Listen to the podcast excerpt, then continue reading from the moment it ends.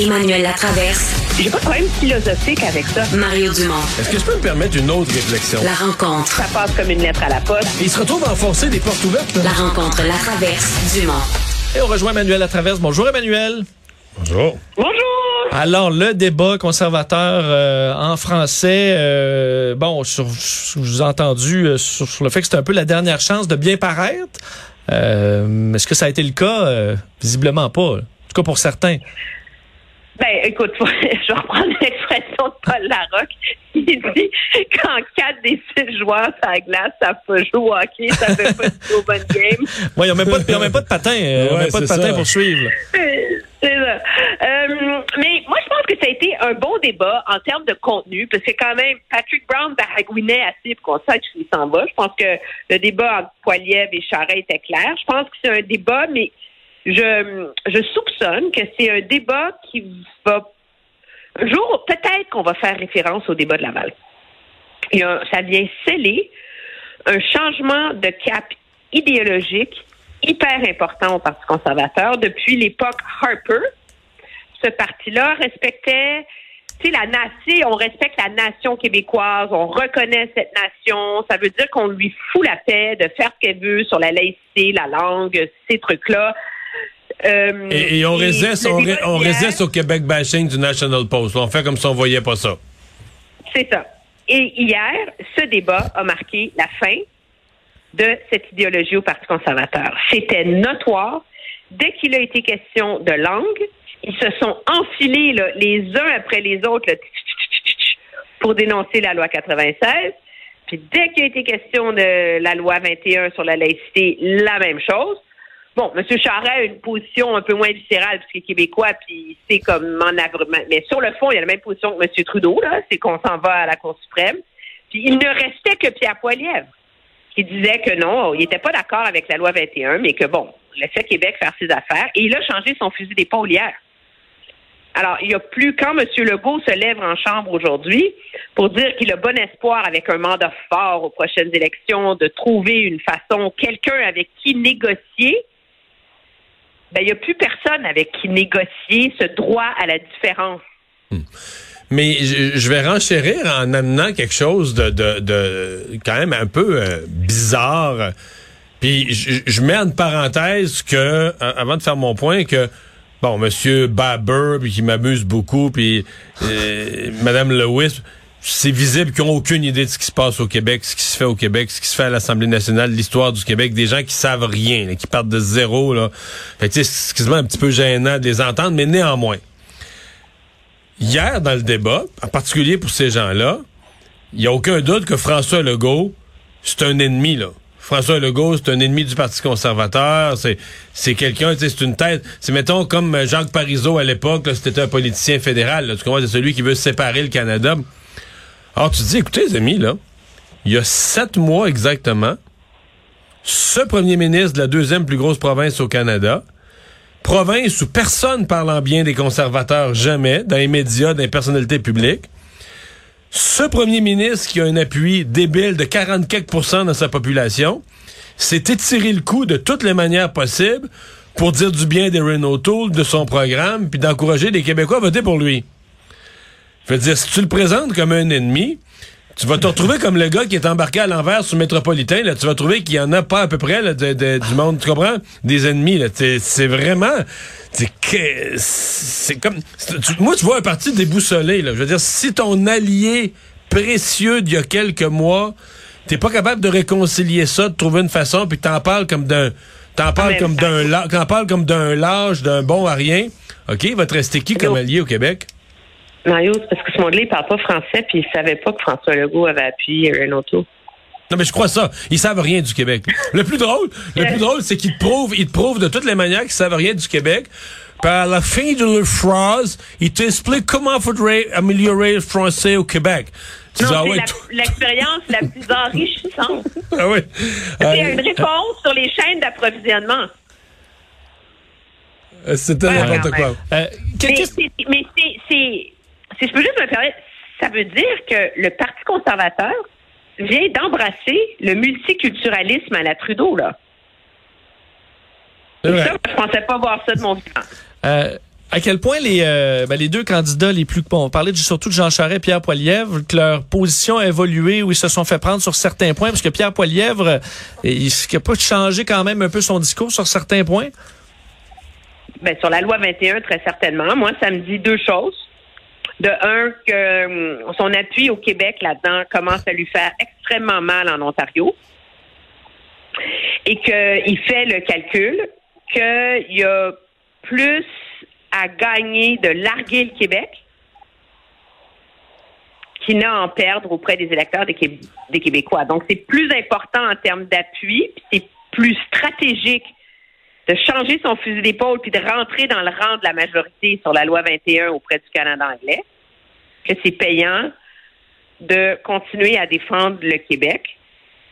Donc, ça nous dit peut-être que ça va pas si bien que ça, sa campagne, surtout au Québec. Peut-être que dans le fond, il n'y a pas tant à perdre que ça au Québec. Tu sais.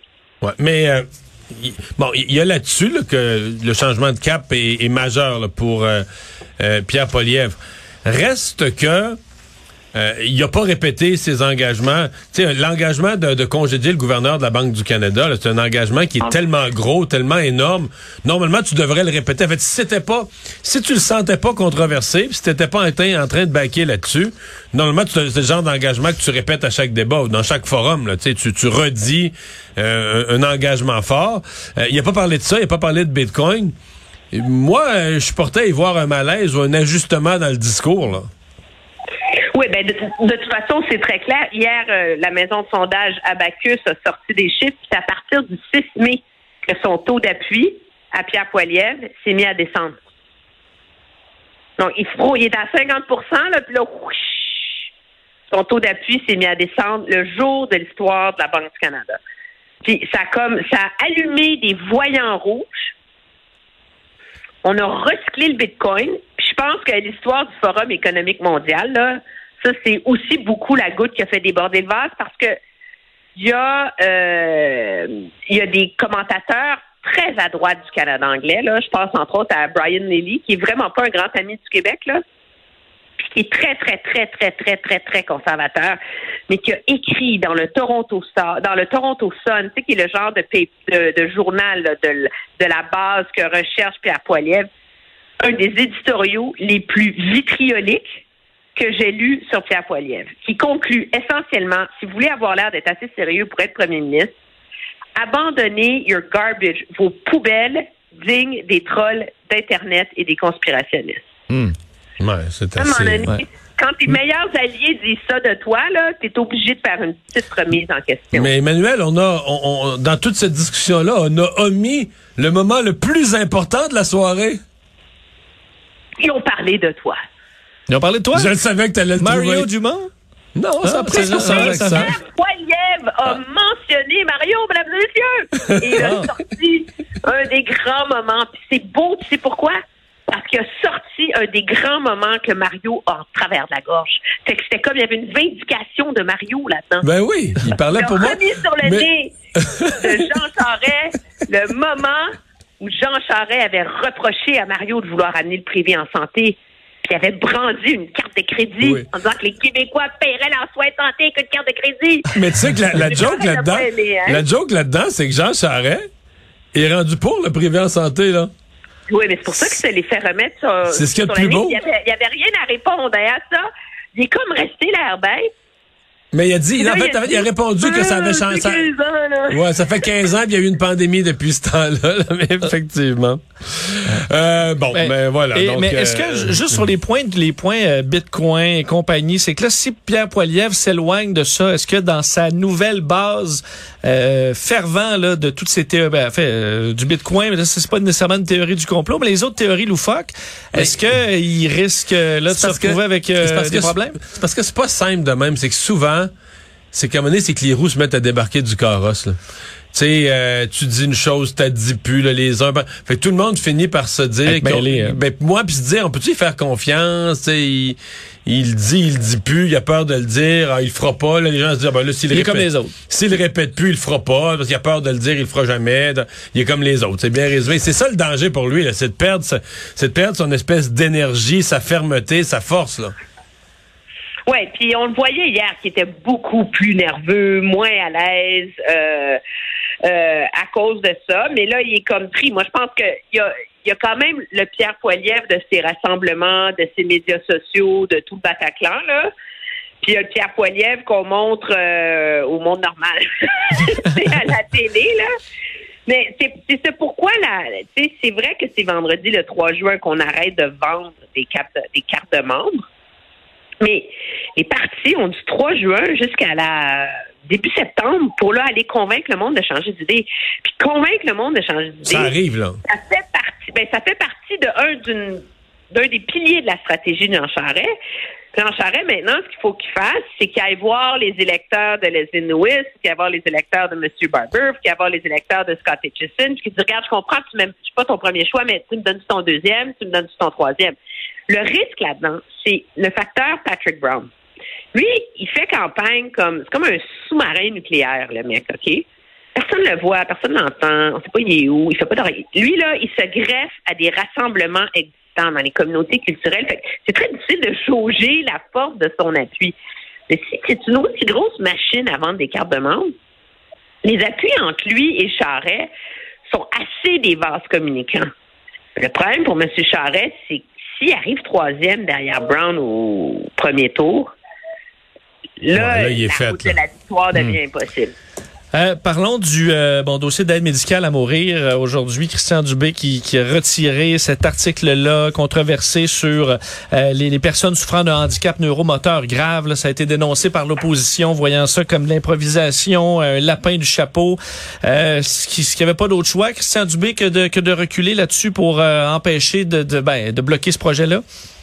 Ben, il n'y avait pas le choix de reculer, mais la réaction de l'opposition est complètement démesurée. Pour une raison très simple, c'est qu'au Québec, on entretient le mythe que nous, l'aide médicale à mourir, ce n'est pas un droit fondamental à la dignité, à la vie et reconnu par la Cour suprême. Nous, au Québec, l'aide médicale à mourir, c'est un continuum de soins. Et c'est comme ça qu'on l'avait présenté à l'époque pour contourner Ottawa. Mais maintenant, on entretient ce mythe-là et c'est ce qui fait que on refuse d'envisager certains enjeux dans ce débat-là. Alors, c'est comme si on saute une étape. Nous, on est rendu à dire qu'un tiers, quand tu vas être complètement sénile dans ton Alzheimer, va être capable de décider de te donner la mort, même si c'est une démence heureuse ou tu es content, puis non, parce que tu l'as décidé il y a 25 ans, mais que si tu es un polytraumatisé, handicapé, qui souffre d'une souffrance insupportable, tu n'as pas le droit à l'aide médicale à mourir, auquel a le droit ton voisin qui, lui, a de la paralysie cérébrale. Alors, si tu souffres Mais- de paralysie cérébrale, là, tu as le droit, parce que c'est une maladie. Mais si ton, ton voisin de chambre, qui a une qualité de vie aussi pourrie que toi, qui souffre autant que toi, lui, il n'aura pas droit, sauf s'il saute dans son char, puis qu'il vient se l'obtenir à Ottawa. Ouais, je comprends, mais je pense que le point, c'est que là, on est dans une circonstance un peu exceptionnelle. Euh, on est en fin de session parlementaire.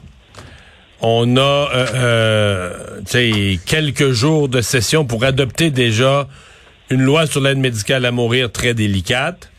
On avait un volet sur le consentement préalable qui euh, a été étudié de long en large par le groupe de Véronique Yvon, de, de tous les partis, en fait, de députés de tous les partis depuis deux ans.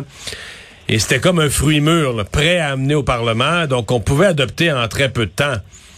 Mais là, est-ce qu'on pouvait y ajouter un nouvel item, euh, pas annoncé, pas étudié? Et qui est déjà dans les critères permis partout ailleurs au Canada.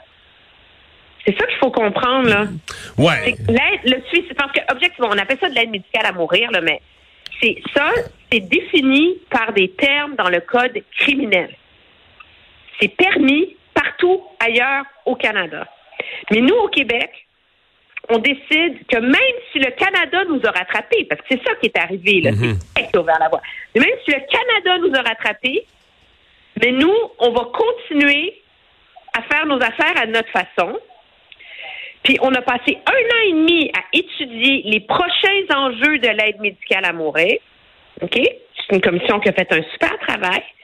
mais qui a fait ce travail-là avec des œillères en refusant le nez dans le milieu de la figure qui était ce problème-là posé par les handicapés qui, au Québec, n'avaient pas les mêmes droits qu'ailleurs. Et là, là, c'est le Collège des médecins qui est comme pris entre l'arbre et l'écorce. Parce que là, il y, a la, il y a ce qui est permis, la loi fédérale, il y a la loi québécoise. Et c'est le Collège des médecins, semble-t-il, qui avait mis beaucoup de pression sur Christian Dubé pour dire là, si tu passes un projet de loi sur l'aide médicale à mourir, faut que tu nous règles cette, cette contradiction-là. Mario, tu penses que le 2 octobre, le collège, le collège des médecins ne sera pas entre l'arbre et l'écorce quand il va pouvoir donner le consentement anticipé à l'aide médicale à mourir? Et signer ce deal-là? Puis qu'au Ouais. fédéral, illégal? Ouais, mais Bon, je pense, ouais, mais je pense sincèrement que le sujet, je- je- mon point c'est que je pense que le sujet va revenir, que présentement dans cette fin de session, euh, ça aurait été délicat, mais euh, là, euh, je, je, je- moi j'ai pas de doute que ce sujet-là va revenir là, une fois l'élection euh, passée. À suivre. Merci Emmanuel. À demain. Très bien, au revoir.